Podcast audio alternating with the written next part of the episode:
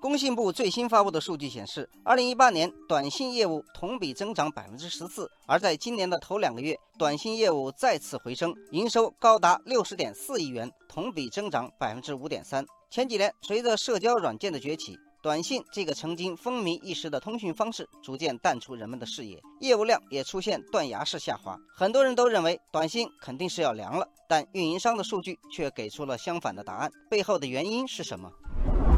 网友华山之光说：“要说短信业务回暖了，我信。现在确实没人发短信了，但我们却会收到很多短信，什么验证码、垃圾广告、付款通知、快递到货等等。每过一段时间，我都忍不住去清理，每次都要删掉好几百条。”网友丁小满说：“验证码确实是短信的一个主要内容，运营商有一个优势就是实名制，这让短信验证码成为目前最保险的安全认证方式。”网友秋风说。短信的另一大类别就是广告，实名制可以直接对号码进行身份验证，企业则利用这一点完成精准广告推送。如果换成微信等社交软件，我们可以把推送广告的人拉黑删除，但是短信是直接发送传递，躲都躲不掉。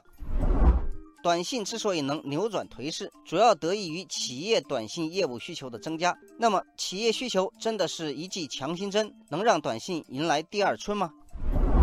网友春泉说：“我们公司主营财税机器人业务，每个月都要向付费用户推送相关数据及分析信息。短信是非常重要的沟通手段，因为它属于强提醒信息，不容易被遗漏。因此，我们要给运营商和短信服务公司支付很多费用。”网友花开花落说：“滴滴出行之前曾经公开说过，由于要发送海量的验证码和用户提醒，他们一年的短信费高达九亿元。”网友北岸说：“由于实名制和低廉的覆盖成本。”短信几乎成为企企业向用户传递信息的最佳渠道。虽然移动社交软件已经占据市场强势地位，短信已经不可能重新夺回失去的城池，但以企业服务为切入点，它的未来仍然可期。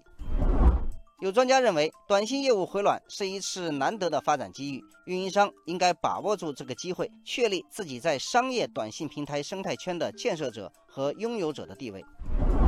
网友雪燕说：“如今的短信形态也在不断翻新，副媒体短信形式的出现，已经让企业与用户进行图文、视频、语音，甚至红包交流成为可能。运营商运作的空间很大。”网友知识草莓说：“运营商也需要明白，打造良性的生态环境，才是迎来短信业务第二春的关键。无论是新业务还是旧业务，想要发展，必须发现用户的痛点，解决用户的痛点，才能让自己立于不败之地。”